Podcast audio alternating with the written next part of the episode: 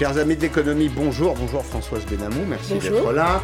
Vous êtes économiste, membre du Cercle des économistes, euh, le Cercle des économistes qui publie un travail sur la réindustrialisation du, du pays.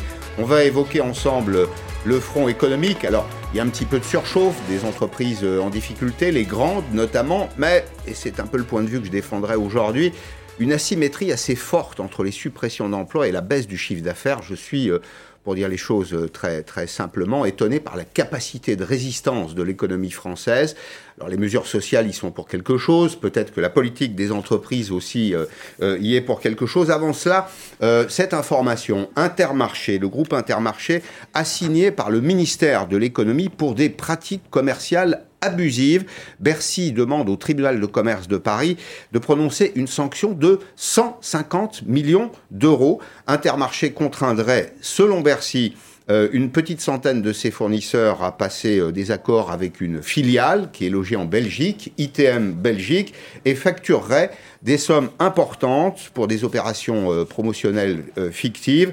en réalité, Bercy parle d'un droit d'entrée en négociation sans contrepartie économique réelle. C'est un dossier évidemment qu'on va, qu'on va suivre. Je vous rappelle simplement que les négociations commerciales Là aussi, il y a un peu de tension en ce moment. Les négociations commerciales entre les fournisseurs et la grande distribution se terminent à la fin de ce mois. Et euh, dans la dernière euh, période, qui est un peu le money time, il y a, toujours un peu de, bras de fer. Françoise Benamou, merci d'être là. Euh, on va évoquer les entreprises qui sont dans la tourmente. Mais premier point, est-ce que vous partagez mon, mon, point de vue qui est de dire aujourd'hui que certes l'économie française rencontre une crise robuste, solide, inattendue, d'une vraie, d'une vraie profondeur, mais offre malgré tout des capacités de résistance. Je vois bien qu'on détruit des emplois, mais on, on, en détruit beaucoup moins que de la valeur détruite. Oui, alors c'est exact. Alors deux choses. D'abord, l'économie française a résisté relativement à la crise, au sens où l'INSEE prévoyait à un moment donné euh, que euh, le PIB euh, diminuerait l'année dernière de 8%, finalement c'est 5%. Donc on voit qu'il y a cette capacité de résister qui tient peut-être au fait qu'on n'a pas trop confiné, qui tient aussi au fait que les Français, dès que c'est possible, se remettent à consommer. En tous les cas, c'est vrai, c'est vrai, cette résistance existe. Alors au niveau, ensuite, il faut, il faut affiner parce qu'il y a des secteurs qui franchement euh, sont par terre. Hein. Il n'y a pas mmh. d'autre mot. Hein. L'événementiel. Par, terre, par terre, mais toujours en vie. C'est ce qui est très étonnant. Alors, il y a des dispositifs qui ont été pris euh, dès le début et qui ont été extrêmement efficaces, hein. à commencer par le chômage partiel. Il y a eu les prêts aux entreprises, il y a eu, euh, il y a eu beaucoup d'argent qui a été distribué. D'ailleurs, euh, le réveil sera sans doute un peu dur, mais c'est vrai que ça a permis cette résilience que vous évoquez. Et du côté de l'emploi, tout particulièrement. Après, euh, il y, a des secteurs qui allaient mal et finalement la Covid en rajoute une couche. Je mhm. pense à Renault, l'automobile. Ou euh, il y a des secteurs qui, eux, sont vraiment impactés par la crise elle-même. Je pense à l'événementiel, par exemple, l'aéronautique, voilà. Bon, alors, vous êtes une spécialiste de la culture, on parlera de, euh, du secteur de la culture. Il est, il est important parce que chaque euro dépensé dans la, dans la culture en France produit une sorte d'effet multiplicateur. Quand on assiste à un festival d'été, en général, on va au restaurant, euh, on peut dormir à l'hôtel. Enfin, il y a de l'argent qui est dépensé autour de ça. Et on a une économie en France qui est, qui est très tertiarisée, une, une, activité de, de service, hein, une économie très orientée vers le service. Et donc. Et vers le tourisme. Et vers le tourisme. Et, donc, il faut, il faut préparer l'été. Au fond, un des, un des, un des, grands, euh, un des grands chantiers du gouvernement aujourd'hui, ça doit être de préparer l'été pour ces secteurs. Avant cela, l'industrie. Alors, trois entreprises, trois entreprises dans la tourmente, mais j'allais dire malgré tout avec un cap, c'est-à-dire une, une direction. Quand j'entends direction, je, veux dire que ce sont des secteurs qui ont la capacité à se relever. Faut savoir profiter de la crise. Alors Air France, ADP, Airbus, secteur du transport aérien, on sait qu'il est en grande difficulté. Renault, et puis Danone, qui est affecté par la fermeture précisément des CHR, café, hôtel, restaurant. Trois dossiers industriels préoccupants, mais qui ne sont pas sans solution, résumés par Hélène Bonnet. Le PDG de Danone, Emmanuel Faber, sous pression alors que sont publiés aujourd'hui les résultats annuels de l'entreprise.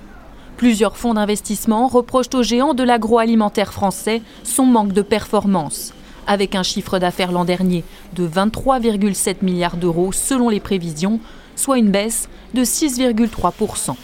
Une branche souffre particulièrement celle des eaux en bouteille, les ventes ont reculé de 20,5% l'an dernier en raison notamment de la fermeture des bars et des restaurants. Autre groupe dans la tourmente, Renault. Le constructeur automobile enregistre une perte historique de 8 milliards d'euros en 2020. En cause, les mauvais résultats de son partenaire japonais Nissan et la crise sanitaire qui a fait plonger les ventes de véhicules, moins 21,3% l'an dernier. Le groupe s'en tient à son plan d'économie de 3 milliards d'euros d'ici 2025. Enfin, le secteur aérien frappé de plein fouet par la pandémie.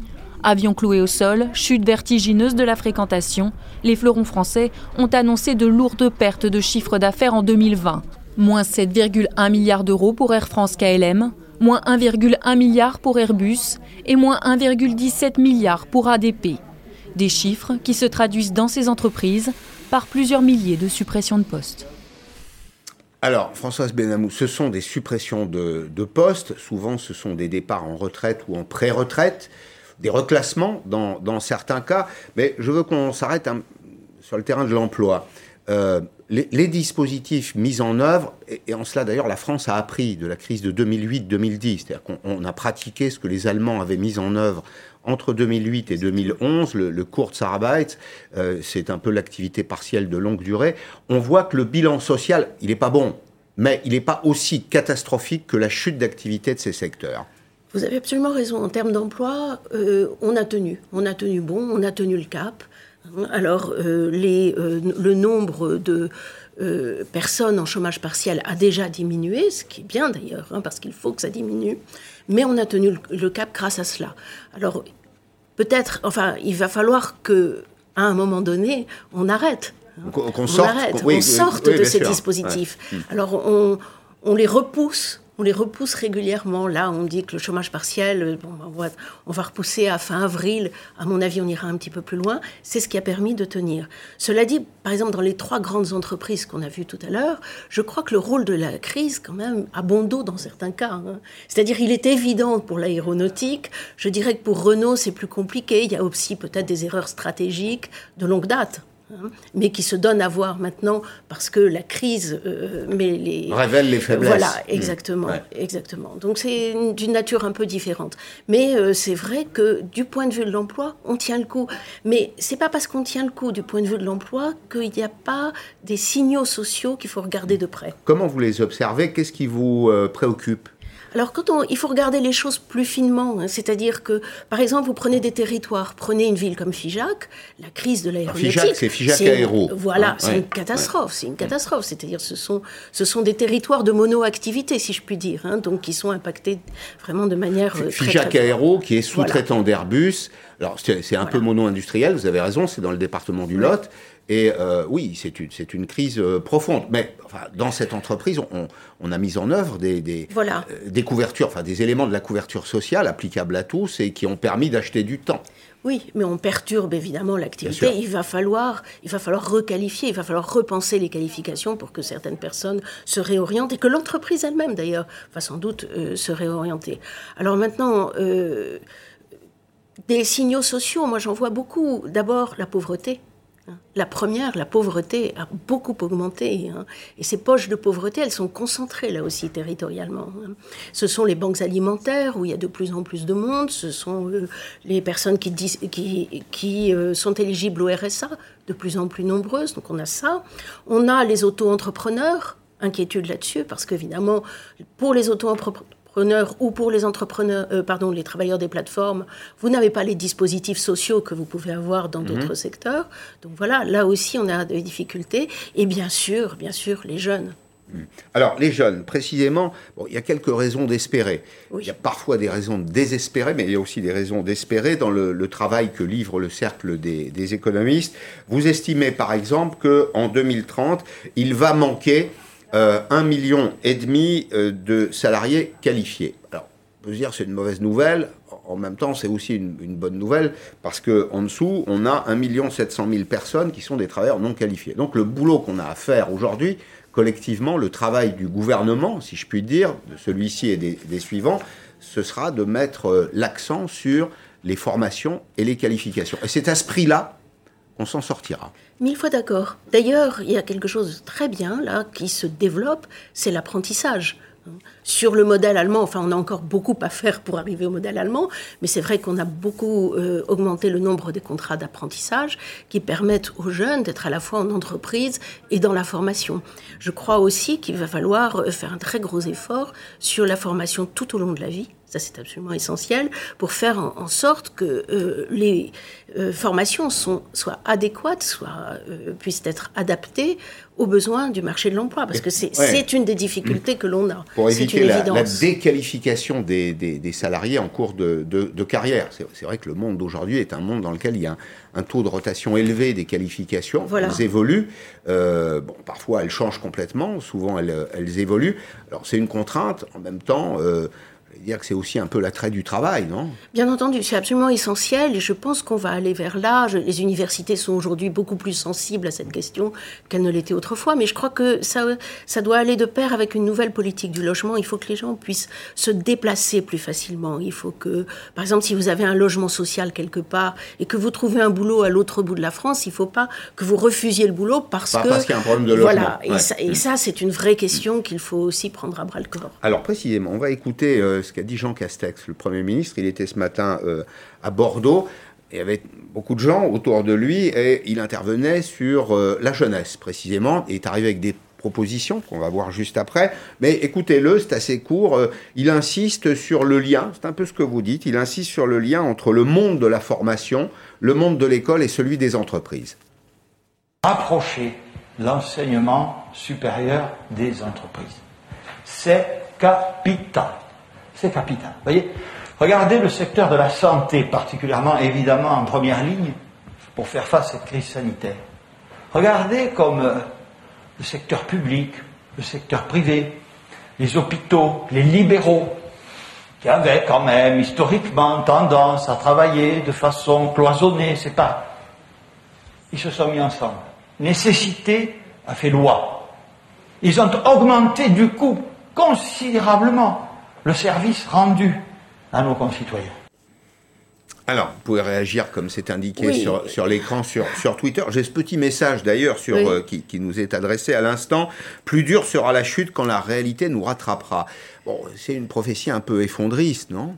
Oui, oui, il faut, il faut être vigilant. Hein. Moi, je crois qu'il faut être vigilant quand même parce que euh, euh, la situation peut évoluer de différentes manières. Imaginons qu'on sorte plus ou moins de la crise, même avec des mesures, etc., à l'automne, c'est bon. Hein. Imaginez que euh, la crise pandémique dure, se durcisse, se complique, etc. C'est une autre affaire. Hein.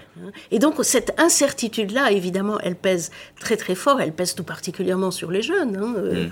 euh, les 800 000 jeunes qui arriveront sur le marché de l'emploi à la rentrée prochaine, ils vont s'ajouter à un certain nombre de jeunes qui n'ont pas encore trouvé d'emploi. Mm. Moi, j'ai été frappée par un chiffre. Vous savez. Euh, aujourd'hui, il y a encore à peu près 50% des jeunes qui sont bac plus 5 qui sont entrés, enfin qui ont espéré entrer sur le marché de l'emploi en septembre, mais qui n'ont toujours pas de boulot. Avant, c'était 25% à peu près quand on mm. arrive en février. Donc on voit bien qu'il y a quand même une difficulté très forte qui se conjugue avec d'autres difficultés. C'est-à-dire ces jeunes-là, ils n'ont pas fait de stage parce que c'était compliqué, euh, ils n'ont pas eu les petits boulots qu'ils espéraient parce que bah, parce qu'il n'y a plus de petits boulots, parce que les restaurants sont fermés, etc. Et donc certains abandonnent les études. Mm. Donc on voit quand même cette euh, cette marmite qui peut, qui peut exploser. Bon, vous, craignez un, conflit des générations, non? Alors, un conflit. La, situation que vous décrivez, c'est une forme d'amertume de la jeunesse. D'amertume, non. Moi, je les vois, mes étudiants. Ils sont pas amers, ils sont assez revendicatifs. Mmh. Hein. Ils, veulent, ils veulent entrer dans la vie, ils veulent vivre pleinement. Alors déjà, ils sont évidemment très frustrés par les conditions de vie euh, comme nous tous, hein. personnelles, comme nous tous, mais mmh. peut-être plus encore parce qu'ils ont, mmh. ils ont l'âge, l'âge du bonheur. voilà. Euh, et, et, en plus, oui, ils sont inquiets, ils sont inquiets. Et certains ont abandonné. Vous savez, j'ai des étudiants en apprentissage. C'est la première année que j'ai des étudiants en apprentissage qui abandonnent en cours d'année, quand même. Et pour des raisons euh, économiques? Des raisons personnelles. Des raisons personnelles. Des illusions ils vont, vont pas bien. Des motivations? Ils vont pas bien. Ouais. Ils savent plus où ils en sont et à un moment ils lâchent, ils lâchent prise. Alors on essaye de les rattraper comme on peut, mais rattraper les gens sur Zoom, c'est pas évident. Non, c'est compliqué. Alors précisément, je complète, euh, Jean Castex a annoncé ce matin des mesures. Alors elles paraîtront sans doute marginales, hein, on regarde des chiffres que vous venez de citer. Euh, il annonce 10 000 offres d'emploi.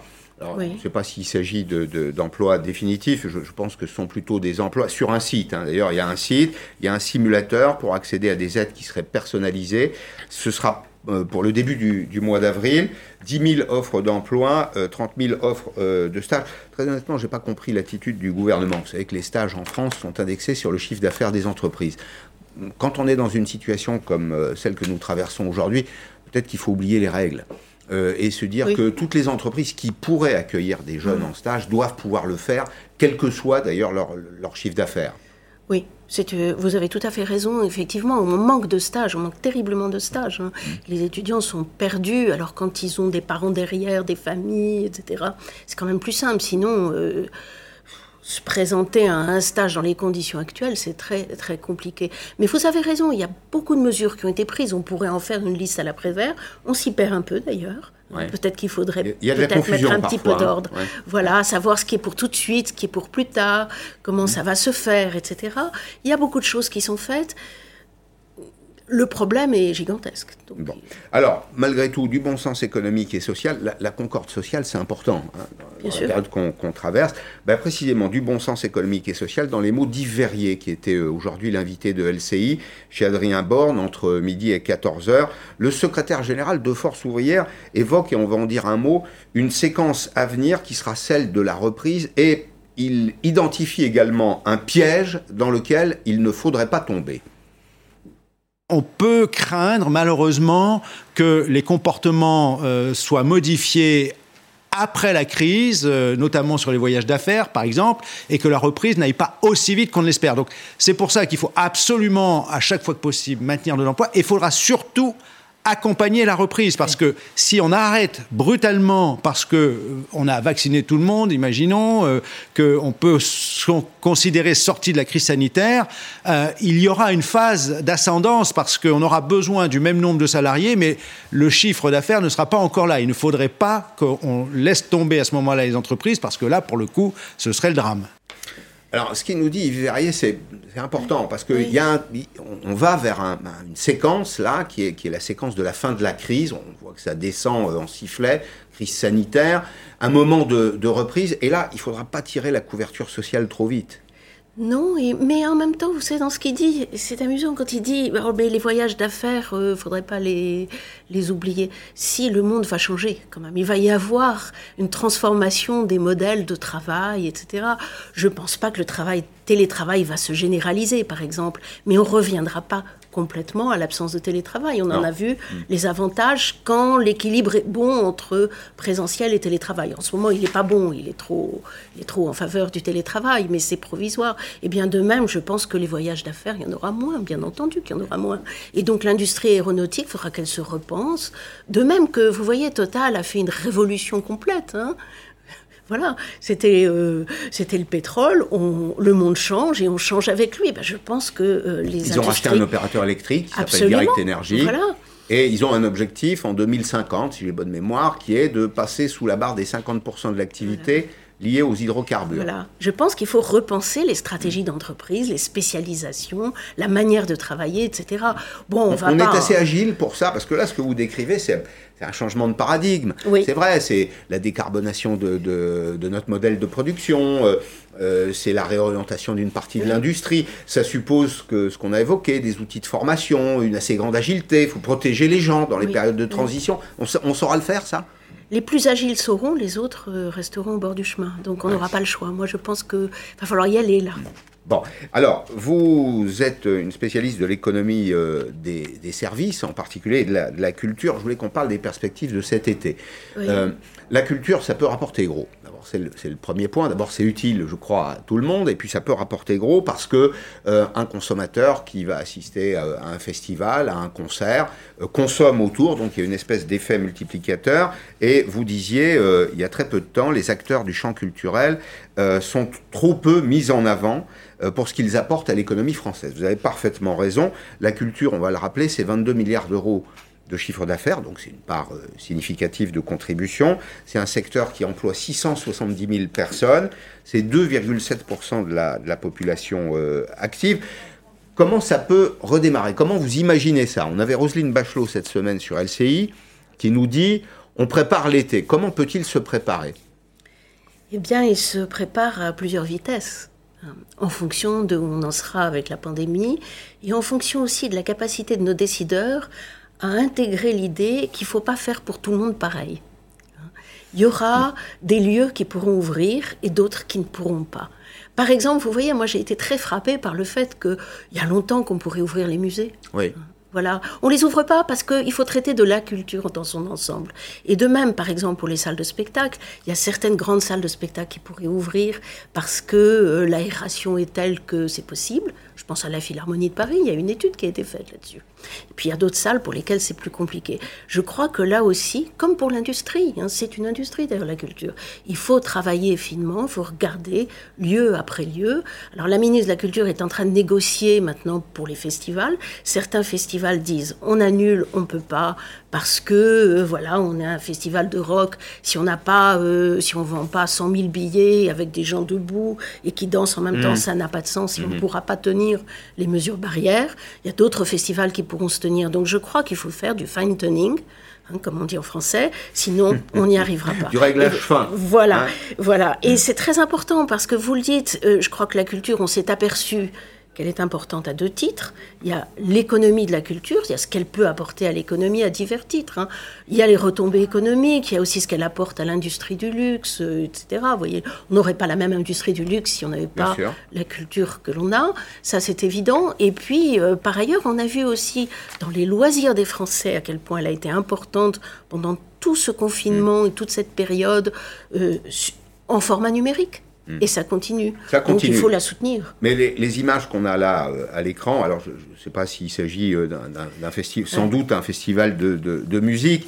Euh, je pense aux vieilles charrues, voilà. je pense aux, francopholies. Bon, en général, c'est un marché de masse. D'abord, il y a beaucoup de monde, les gens sont debout. Ce que, en revanche, bon, à l'inverse, il y a le festival de la chaise Dieu, hein, par exemple, qui, est un festival de, de musiques anciennes où on est assis honnêtement, là aussi, oui, je, fais écho à ce que vous dites. Je ne comprends pas très bien cette, politique. Euh, Trop un globale. peu unique, oui, mm. un peu global, euh, mm. le couvercle qu'on a posé sur le secteur de la culture. Il y a des, endroits, de la même façon que j'ai été étonné euh, de la décision du, préfet des Pyrénées-Orientales de contester l'ouverture des musées à Perpignan.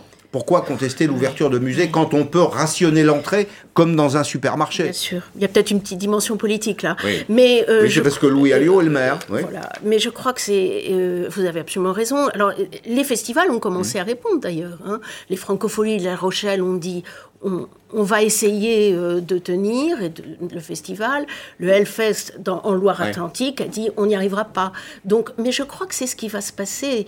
Et deux années de suite d'annulation, c'est très lourd. Hein. C'est lourd pour les artistes, c'est compliqué pour tout le monde. Hein. Donc, chacun fera ce qu'il peut, mais il faut autoriser chacun à faire ce qu'il peut et être extrêmement vigilant euh, sur les conditions euh, sanitaires. Si ça marche pas, ben on ferme. Merci beaucoup. Merci, Françoise Benhamou d'être venue dans Périscope. Dans un instant, je reçois euh, Jacques Lévy.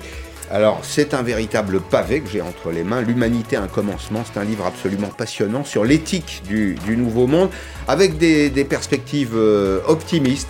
On peut sortir par le haut. On peut euh, sortir d'un modèle de production qui est prédateur pour aller vers un modèle de production qui l'est beaucoup moins. C'est un peu le contraire des thèses de l'effondrement. Euh, et donc, nous en parlons dans trois minutes. À tout de suite. Merci.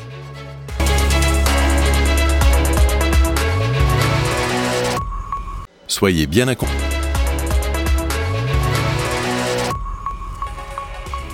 La deuxième partie de Périscope avec le géographe Jacques Lévy. Bonjour Jacques Lévy. Euh, vous arrivez avec L'humanité, un commencement euh, quasi messianique, si je puis dire, hein, et vous parlez du tournant éthique de la société monde. C'est tout à fait euh, euh, passionnant.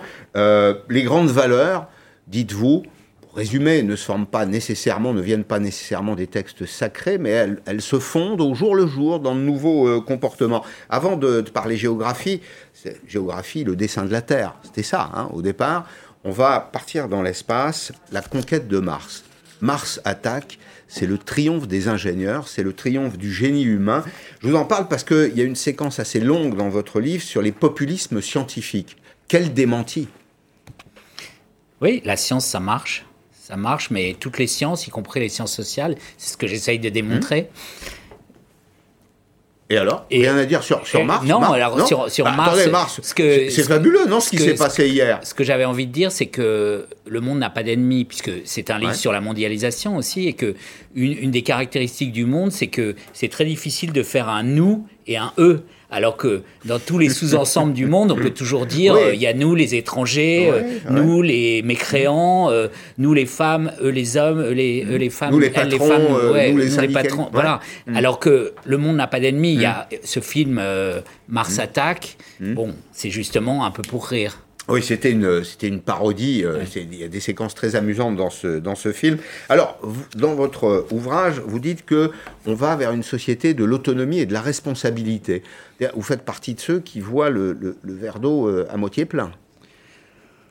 Oui, en fait, je ne quantifie pas. Je ne quantifie pas, mais ce que j'identifie, c'est qu'il y a un mouvement, un mouvement, je ne sais pas moi, euh, il y a encore quelques dizaines d'années, euh, le divorce était interdit euh, dans beaucoup de pays, mmh. l'avortement presque partout, il y avait des, des, grandes églises où des grandes entités religieuses qui contrôlaient la vie privée euh, des gens, c'est quelque chose dont on voit que, ça recule. Hein. Mm. Ça ne veut pas dire que ça se fait tout seul. Regardez, en Pologne, il y a une énorme bagarre dans la société. Mm. Euh, en Argentine, ça bouge un peu euh, sur l'avortement. Et regardez ce qui s'est passé en Irlande il y a quelques années. Hein. C'était un pays qui mm. était totalement contrôlé par l'Église, avec des dégâts collatéraux non négligeables qu'on commence à découvrir. Et puis, brutalement, en très peu de temps, en fait, ils ont légalisé le divorce et légalisé très massivement par référendum euh, la dépénalisation de l'avortement. Mais, ce, que, ce que vous dites dans cet ouvrage, c'est que les hommes, accédant à un statut d'autonomie, euh, à une plus grande expérience de leur propre vie, construisent leurs propres normes. C'est-à-dire qu'on sort de cette espèce de fil un peu vertical. Voilà, alors ça c'est l'idée du passage de la morale à l'éthique, hein, qui était en, fait dans ce livre. Euh, bon, ma mère qui a 97 ans, me dit souvent. Longue vie à elle. Oui, elle va bientôt fêter son anniversaire et elle dit le monde, je le trouve compliqué. Et moi, je lui dis, euh, il est complexe.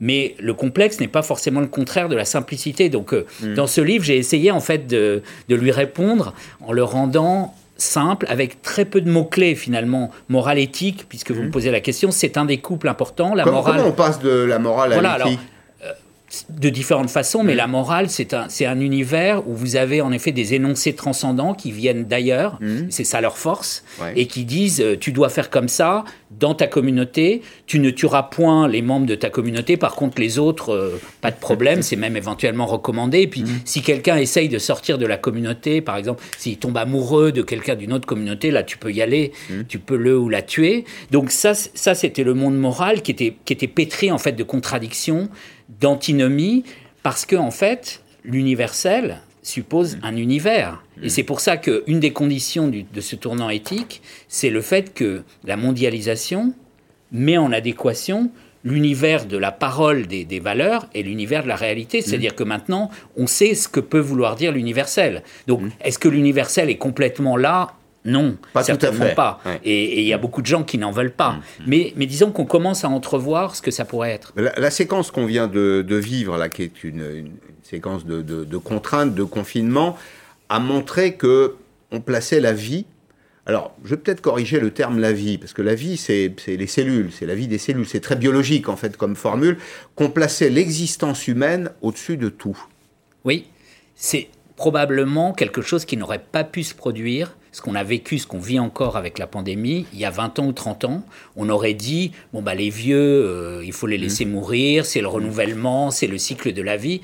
On n'a pas du tout dit ça. Hein. Et, si, si presque aucun gouvernement n'a dit ça, c'est parce qu'ils savaient, c'était peut-être aussi leur conviction, mais ils savaient que s'ils avaient dit ça, ça n'aurait pas marché. Regardez ce qui s'est passé quand on a dit il faut confiner les vieux. Mmh. Donc il y a eu une levée de boucliers spectaculaire. Et donc on voit. Et, pas seulement des vieux. Et pas, seulement, et pas seulement des, anciens, je préfère. Exactement. Hein, et donc on, là, on a vu qu'on avait changé mmh. d'époque, c'est-à-dire qu'en fait, on n'est plus au stade de, de, ce que Michel Foucault appelait la biopolitique, c'est-à-dire une mmh. politique du nombre, combien de gens euh, dans les casernes, euh, combien de morts euh, qu'on met dans les charniers pour s'en débarrasser.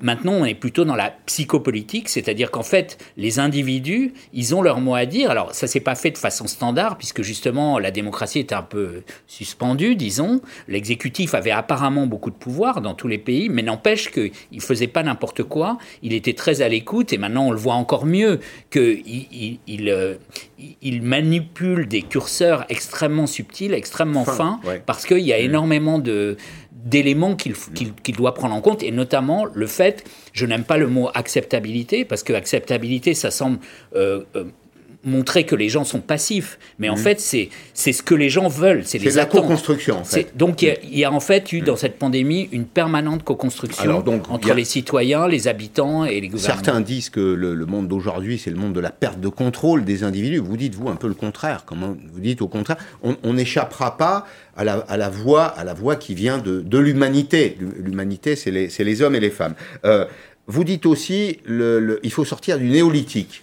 Bon, ça nous ramène à nos, nos livres d'histoire et de géographie. Le néolithique, euh, euh, c'est la, période des grandes mutations techniques, euh, humaines, sociales. Et vous dites, cette période ne peut pas se prolonger éternellement. Alors comment imaginez-vous la transition?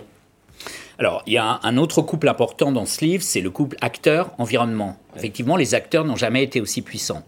Et la conscience écologique vient aussi du constat que les hommes ont un pouvoir sur la nature, y compris inconscient. Ils, ils ont des effets par leur action qui peuvent nuire à l'environnement dont ils ont pourtant besoin. Alors, je pense qu'on est toujours au néolithique en effet. C'est-à-dire, qu'est-ce que c'est que le néolithique? C'est un système où il y a un mélange de production et de prédation. Contrairement au paléolithique, où il y avait que du prélèvement, mmh. et, les hommes ne produisaient pas, mais par contre, euh, dans le néolithique, ils produisent de l'agriculture, ils vont chercher du charbon dans les mines, ils produisent, euh, ils transforment l'énergie. C'est l'extractivisme, oui. Voilà. Mmh.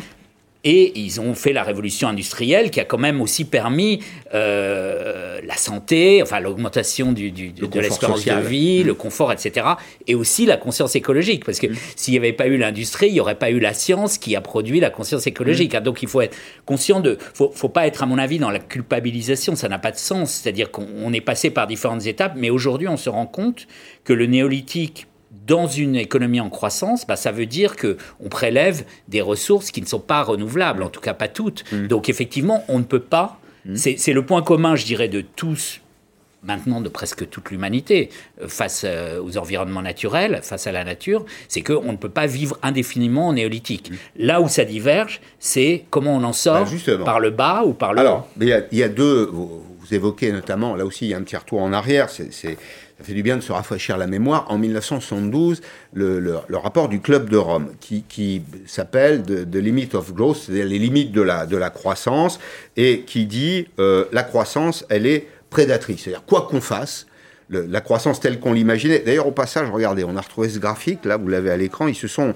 copieusement plantés, euh, puisque la, courbe de la population vous voyez, elle devait décroître. En réalité, elle décroît pas du tout. Vous l'avez sur votre écran de contrôle. Les ressources naturelles, elles baissent, c'est vrai, mais la production industrielle, ce qui est en bas, là, industrial output, c'est la capacité industrielle par tête. Non, elle n'a pas baissé, elle a augmenté. Le club de Rome s'est complètement planté. Puis il y a une deuxième, vous faites euh, référence à d'autres travaux, 1987 cette fois-ci, c'est le rapport Brundtland qui dit il faut aller vers la fin d'une croissance prédatrice. C'est-à-dire qu'il dit en substance, vous voyez, là au centre, c'est des cercles concentriques, ce qui est durable euh, entre le social, entre la production et l'environnement. Il faut le rechercher et c'est possible d'y accéder. Voilà, alors là, vous résumez euh, parfaitement le débat actuel sur la nature. Il y a, un troisième courant qu'on pourrait appeler agro-industriel qui est quand même en difficulté, qui dit oh, bon, c'est pas un problème, tout s'est toujours arrangé. Cela, bah, disons, euh, Trump en est un bon exemple. un bon exemple, ils ont du mal euh, à convaincre. Par contre, à l'intérieur des gens qui disent oui, il faut sortir du néolithique, il y a des oppositions très très fortes, et notamment donc entre ceux qui sont plutôt pour la décroissance, euh, pour les valeurs intrinsèques de la nature, qui pensent qu'on ne peut pas, en fait, produire du développement en économisant les ressources, Hmm. Euh, que l'économie circulaire, en fait, ce n'est possible que par la décroissance. donc ceux du Club de Rome, hein, les Malthusiens, on pourrait dire, hmm. hein, puisque c'était déjà l'idée de Malthus, s'opposent clairement à l'idée même de développement durable. Un développement durable, c'est pas du tout un oxymore. C'est l'idée qu'il faut élargir la notion de développement à, aux autres générations. Hein, le, rapport Brundtland de 1987, alors mmh. Common Future, est très très clair là-dessus. Donc, euh, donc en fait, aujourd'hui, c'est une ligne de clivage et c'est ça qui est complètement nouveau. C'est-à-dire que la principale ligne de clivage de l'humanité, ou peut-être en tout cas une des principales, il y en a peut-être une autre sur euh, la place de l'individu, mais en mmh. tout cas une des principales, c'est de quoi parle-t-on quand on parle de nature? Quelle nature voulons-nous? Quelle nature pensons-nous? Les, deux sujets se rejoignent d'ailleurs. Quelle est la place de l'homme dans la nature? Certains placent la nature au-dessus. Tout à l'heure, quand je parlais d'indifférenciation, de biologie, euh, rencontrer des gens aujourd'hui qui vous disent euh, la cellule d'un euh, d'un haricot vert, la cellule d'un chien, la cellule d'un homme, c'est toujours une cellule. Et donc, il y a égalité de la vie. Or, donc le, débat, c'est comment vit-on dans cet euh, environnement-là? L'avenir, d'ailleurs, c'est important. Vous citez cette formule de, vous citez cette, euh, cette, formule de Woody Allen qui dit nous sommes tous pour l'avenir parce que c'est là où nous allons passer le restant de nos jours. Euh, oui, effectivement, et il y a tout un mm. chapitre qui s'appelle Habiter le futur. Mm. Je, je, pense qu'il n'est pas possible d'avoir une société démocratique qui mm. ne débat pas sur le futur parce qu'en fait, on ne peut pas régler tous les problèmes dans le présent.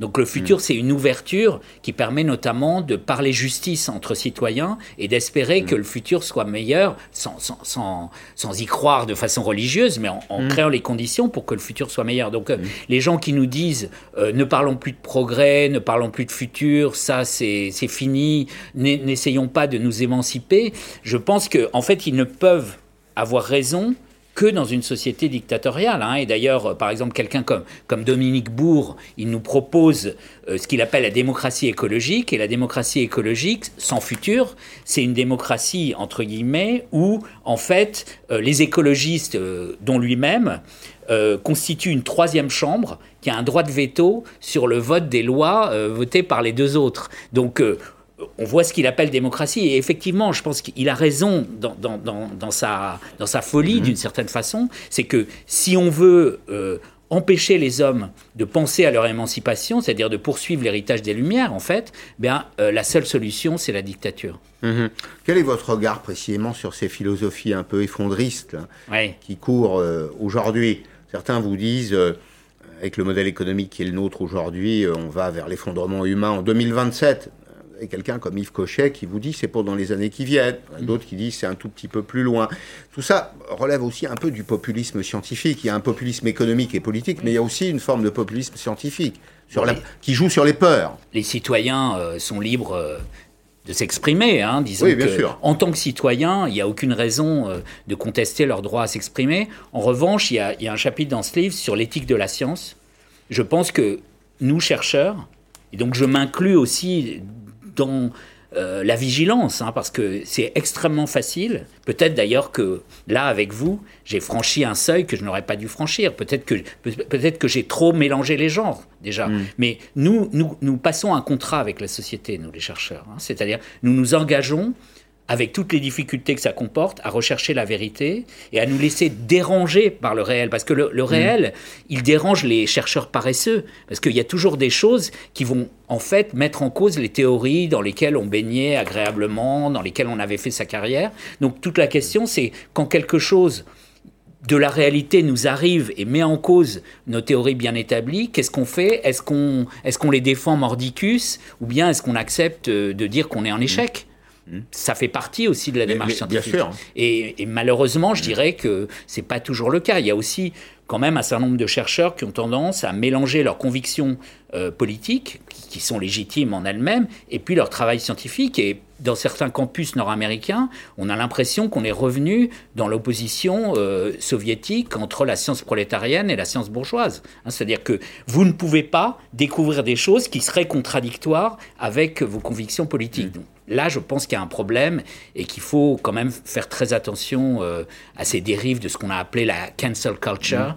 hein, donc qui, qui est une menace parmi d'autres. La, culture de l'annulation, de, qui, vise, à, qui, vise à effacer toutes les idées qui ne sont pas les vôtres. C'est ça. Mais précisément, c'est un, courant qui est parti de, France. Les Américains l'ont appelé French Theory.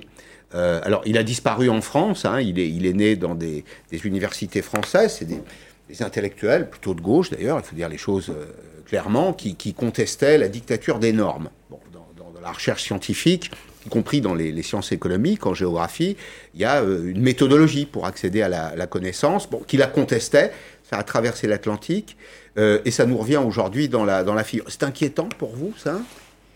Oui. Il y a une menace, il y a une menace, ça veut dire qu'il y a une menace sur la connaissance elle n'est pas complètement nouvelle. Hein. Disons que peut-être qu'elle prend des formes un peu différentes. Hein. Disons que le, la conquête de l'autonomie scientifique, c'est quelque chose d'assez mm. récent. En fait, ça date du 19e siècle. Donc il ne faut, pas, il faut pas rêver d'un âge d'or, en fait, qui n'a jamais existé. Ce que je constate quand même, qui est un peu rassurant, c'est que les Européens sont plutôt un exemple de pluralisme. Dans le monde universitaire, euh, dans le monde de la recherche européen, euh, tout le monde discute avec tout le monde. C'est-à-dire qu'il n'y a pas d'interdit sur ceux qui ne sont pas d'accord avec vous. Mhm. On, peut se retrouver dans un colloque entre courants de pensée euh, très opposés. Et si on compare par exemple LCI et CNN, mhm eh bien, à CNN, euh, qui est très pro-démocrate, vous n'allez jamais inviter euh, des républicains euh, pro-Trump. Donc, ce qu'on exige dans, les médias aussi, dans les grands médias européens, c'est-à-dire un certain pluralisme, je pense que c'est un des grands acquis mmh. aussi dans le monde de la recherche. Donc, je dirais qu'il faut le défendre. Mmh. Tout à l'heure, j'évoquais avec Françoise Benamou les, déséquilibres sociaux dans, la, dans, dans nos sociétés. Alors, en France, c'est vrai que les couvertures sociales multiples permettent d'apaiser les tensions. je dis que ça les apaise, hein, ça ne répare pas les, situations. les risques de, déséquilibre des inégalités vous inquiètent, vous, comme, comme géographe qui observe la formation de cette nouvelle humanité? Oui, disons que globalement, bien sûr, si, on, regarde de loin, les inégalités sont beaucoup moins fortes qu'au 19e ou au 15e siècle, ou, au 10e siècle. Euh, il n'y a pas de doute là-dessus. En revanche, peut-être qu'il y a une lecture euh, des inégalités qui est plus dure. C'est aussi une contrepartie du fait que les, individus qui sont des citoyens ne s'en laissent plus compter. Ça, c'est plutôt positif, qu'ils ne s'alignent plus sur des communautés, sur des partis. Euh, ils, ont envie de se faire leur propre jugement. Donc, mmh. tant mieux. Mmh. C'est un aspect de la réflexivité des individus. Mmh. Mais évidemment, le populisme, ce qui n'est pas une idée nouvelle hein, non plus. Je veux dire, les, grands journaux papier euh, du mmh. début du XXe siècle, euh, c'était des, robinets euh, à populisme qui allumaient des incendies. Hein, mmh. C'était bien pire encore que les réseaux sociaux, parce que les réseaux sociaux, il y a quand même du débat dessus, mais, mais c'est vrai qu'il y a toujours un risque hein, que, que finalement le travail politique du citoyen, qui est un peu nouveau parce qu'il il ne vote plus euh, euh, comme un godillot euh, pour, pour, tel ou mm. tel parti, donc il doit réfléchir. Mm. Et donc c'est un travail qui, qui s'apprend et, et, qui consiste notamment à ne pas prendre ses, ses émotions pour les porter directement mm. sur la scène publique. Il y a un travail, on pourrait dire, de, de traduction, qui est le travail qui revient aux citoyens, et donc il faut s'y mettre, effectivement. Euh, il y a une idée qui est très commentée actuellement euh, en France. Alors, c'est une idée qui, est politique, mais euh, il y a toujours de l'économie dans la, dans, la politique. on parle de réindustrialisation, de, souveraineté économique. Tout ça, ça nous ramène à l'État. Cette vieille idée de l'État-nation, à laquelle je crois on est d'ailleurs attaché, parce que c'est une partie de notre, notre identité, de notre histoire. Comment vous le, vous le voyez, vous, l'État-nation, dans ce monde d'humanité un peu plus plat, pour reprendre la formule de Friedman? Elle est en, cours de décommunautarisation, c'est-à-dire que finalement, la nation, c'était une des communautés, comme la religion, euh, euh, les communautés ethniques euh, ou territoriales. Et d'ailleurs, le ciment communautaire des nations, ça a été souvent ethno-territorial ou ethno-religieux, c'est-à-dire mmh. qu'on a pris les communautés préexistantes et on a fabriqué un objet hybride euh, et ça avait le même style que les autres communautés, c'est-à-dire que on n'avait pas le droit d'en partir, on ne mmh. décidait pas d'y entrer, et on devait donner sa vie. Donc c'est quand même euh, euh, le nombre de morts à cause de la nation, hein, je pense, a dépassé celui lié aux religions. Hein. Les guerres de religion avaient été très sanglantes, il y en a toujours. C'est la formule de Renan. Hein. Renan, c'est la, la nation se construit dans le sang. Voilà. dans le sacrifice. Bon, c'est plus le cas. Et, donc, euh, on passe à une mm. autre idée de Renan qui est un choix politique, hein, ce que Habermas appelle aussi euh, euh, le patriotisme constitutionnel, c'est-à-dire mm. sur la base des valeurs. Moi, je trouve qu'on devrait plutôt dire valeurs de la société française que valeurs mm. républicaines, parce que la République, c'est un, c'est un mot ambigu dans, dans, le vocabulaire français, qui n'existe qu'en France, qui consiste à, à laisser penser que c'est l'État qui crée les valeurs et qui les impose à la société. Non, l'État, c'est un instrument qui est au service de la société. Merci beaucoup Jacques Lévy. L'humanité, un commencement, le tournant éthique de la société monde, c'est à lire chez Odile Jacob. Merci d'être venu dans Périscope. Arlette Chabot dans 5 minutes. À lundi, je vous souhaite un très bon week-end. Au revoir.